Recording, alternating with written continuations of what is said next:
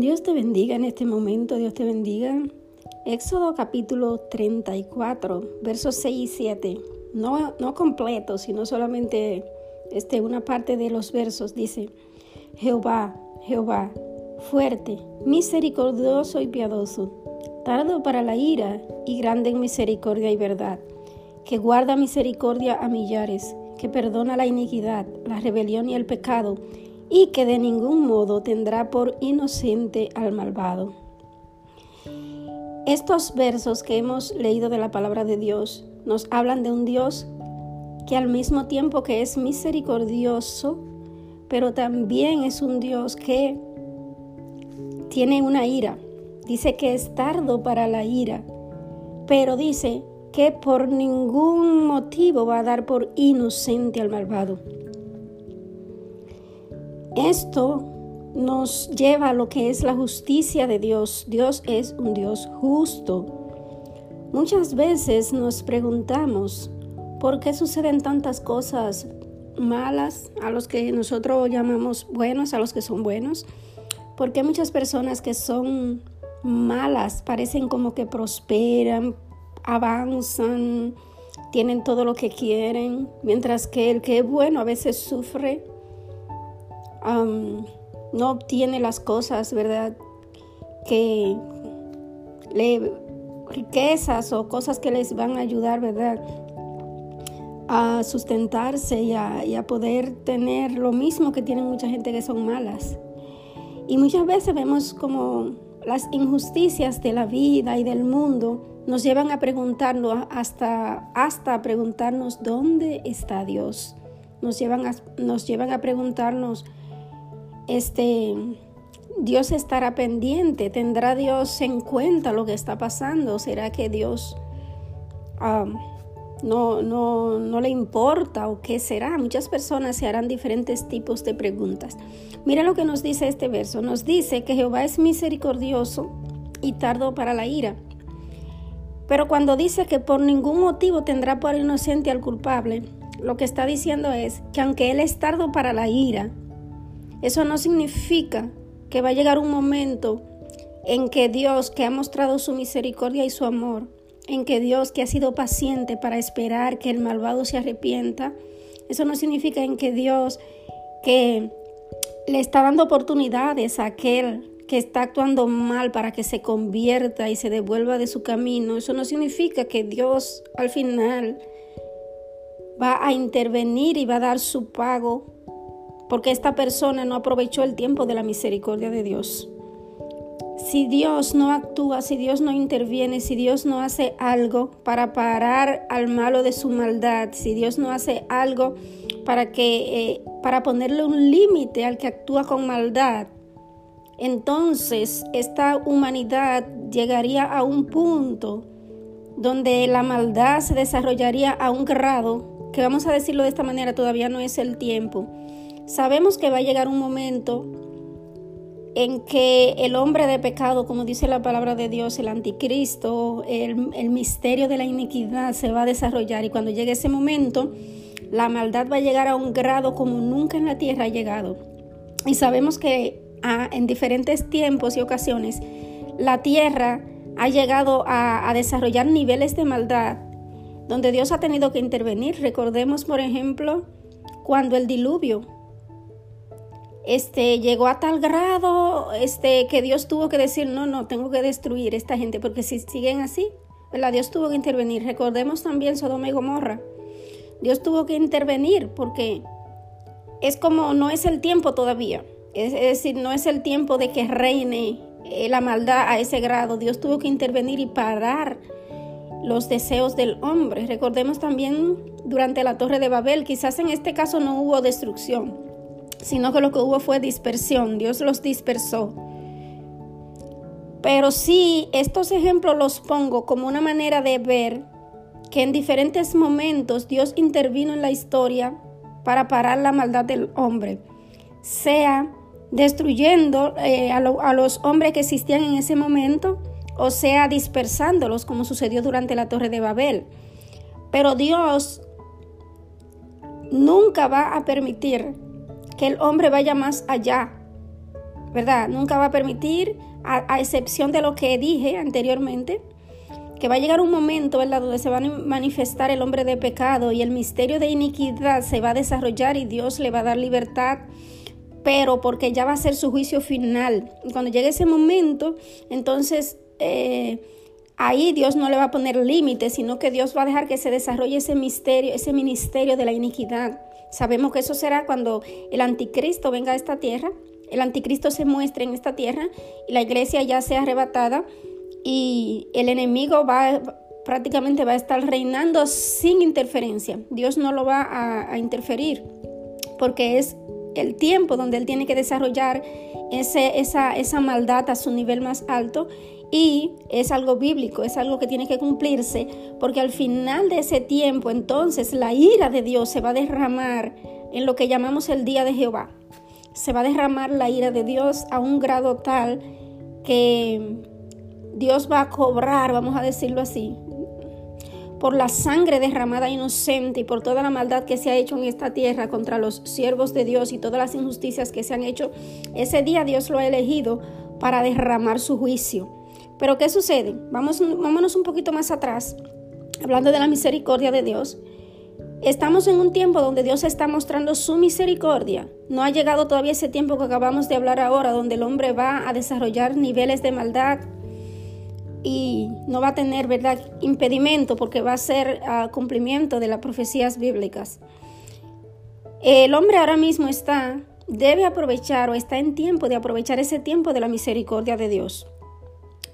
Si el hombre no aprovecha ese tiempo de la misericordia de Dios y llega, por ejemplo, el día de su muerte, o llega, por ejemplo, ese gran día del juicio de Dios, pues el hombre va a conocer lo que es la ira de Dios en todo su peso.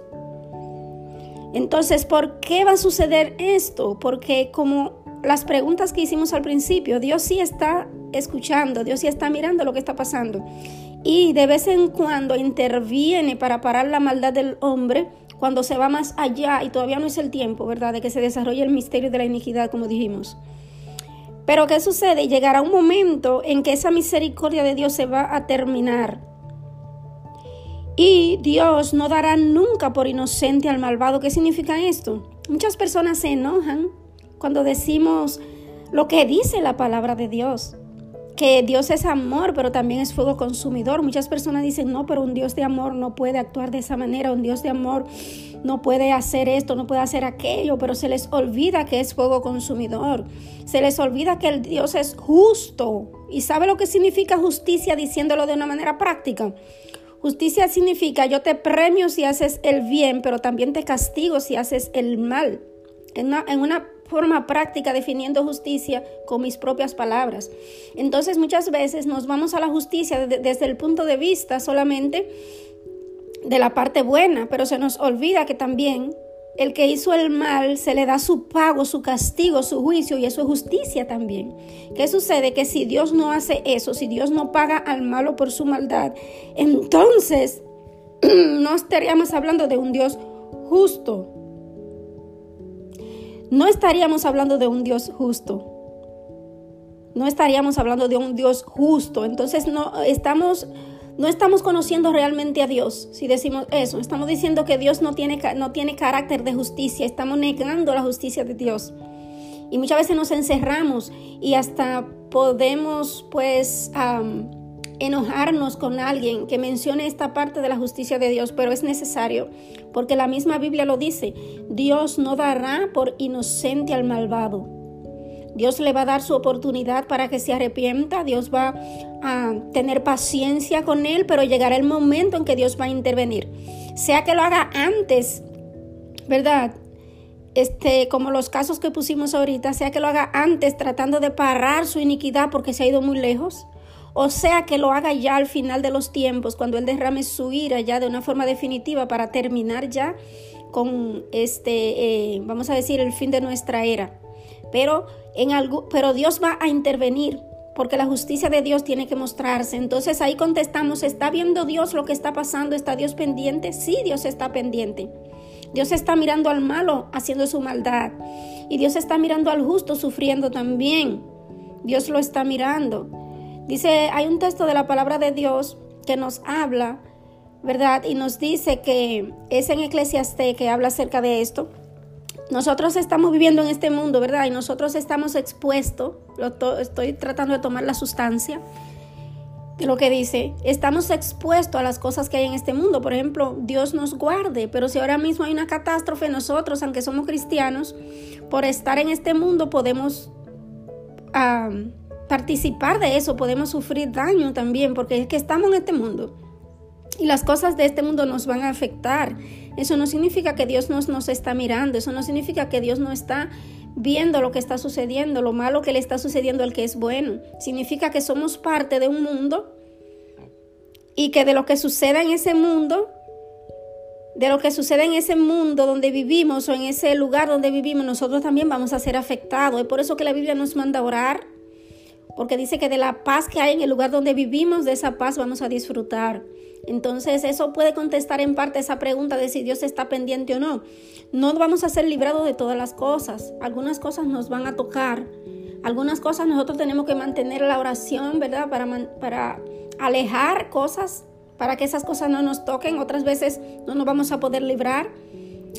Pero Dios sí está pendiente, Dios sí está mirando. Simplemente en este mundo, ¿verdad? Ya estamos al final de los tiempos. Este, cada persona tiene una voluntad que Dios no puede, pues, Dios no, Dios deja que cada persona ejerza su voluntad de una manera libre porque así Él lo estableció. Dios no va a, a tomar una persona y tratar de hacerlo como un maniquí, vamos a decir, un muñeco o un robot que haga exactamente lo que Dios dice. Tenemos libre voluntad para decidir y el ejercicio de esa libre voluntad nos va a afectar a nosotros mismos, pero también va a afectar a otros. Y el libre ejercicio de la voluntad de otros nos va a afectar a nosotros muchas veces a tomar decisiones que nosotros nunca pensamos tomar, porque la voluntad de otro nos, nos afectó, pero también en la voluntad de otro, cuando el otro decide hacer maldad, esa maldad nos puede afectar a nosotros. Dios podría intervenir en algún momento pero, pero si Dios intervendría en cada, cada momento que el hombre actúa, entonces Dios estaría violentando ese principio de que el hombre ejerza su libre voluntad. Por eso Dios interviene de tanto en tanto cuando el hombre traspasa sus límites. Pero eh, Dios tiene que dejar que el hombre ejerza su voluntad porque Dios así lo creó y Dios no viola sus propios principios. Entonces, también tenemos que tomar en cuenta que hay algunas cosas que son el resultado de nuestra, como acabamos de decir, de nuestro libre ejercicio de nuestra voluntad, que no tiene nada que ver con Dios. Muchas veces queremos atribuirle a Dios lo que nosotros mismos nos hemos ganado como consecuencia de nuestra voluntad. Y a veces son injusticias, y hay que decirlo así. A veces son injusticias pero este mundo no es perfecto y muchas veces nos van a tocar alguna de esas injusticias. Alguna vez Dios lo permitirá porque lo, utilizará esas injusticias para probarnos, para moldearnos, para um, hacer cosas en nuestras vidas, ¿verdad? Que nos ayudarán a ser mejores. A veces Dios la va a utilizar, pero también habrá momentos donde Dios va a parar el libre, eh, es decir, la, lo que el hombre está haciendo porque se sale de su voluntad totalmente. Entonces, ¿está Dios pendiente? Sí, Dios está viendo lo que está pasando. Pero vivimos en un mundo injusto. Un día esto va a terminar. Un día esto va a terminar y Dios va a dar su pago a cada uno según sea su obra. Procuremos nosotros actuar correctamente. Procuremos actuar correctamente para que nuestro pago no sea de acuerdo a aquellos que hicieron maldad, sino que nuestro pago sea conforme a aquellos que actúan haciendo las cosas agradables delante de Dios. Y un día el Señor nos dará recompensa si actuamos correctamente, aún viviendo dentro de un mundo injusto. ¿Sabe por qué? Porque el Dios al que nosotros le servimos es un Dios justo. Así que Dios te bendiga grandemente. Estamos derribando fortalezas y edificando el reino de Dios en tu vida y en tu corazón. Dios te bendiga.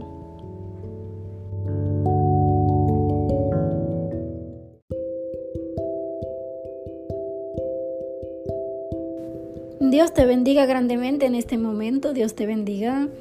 Salmo 37, su verso 1 nos dice, No te impacientes a causa de los malignos, ni tengas envidia de los que hacen iniquidad. Me quiero concentrar en esa primera tres palabras, no te impacientes. Lógicamente a causa de los malignos. No te impacientes. Eso nos dice Dios. Hay momentos en que nos podemos sentir sin paciencia por ver que otras personas que están haciendo maldad, que están actuando incorrectamente, que no han sido buenos eh, ni como ciudadanos ni en ningún sentido, están cosechando buenos frutos, están cosechando buenas cosas, mientras quizás eh, del lado nuestro, que estamos tratando de hacer lo correcto, vemos que ocurre todo lo contrario.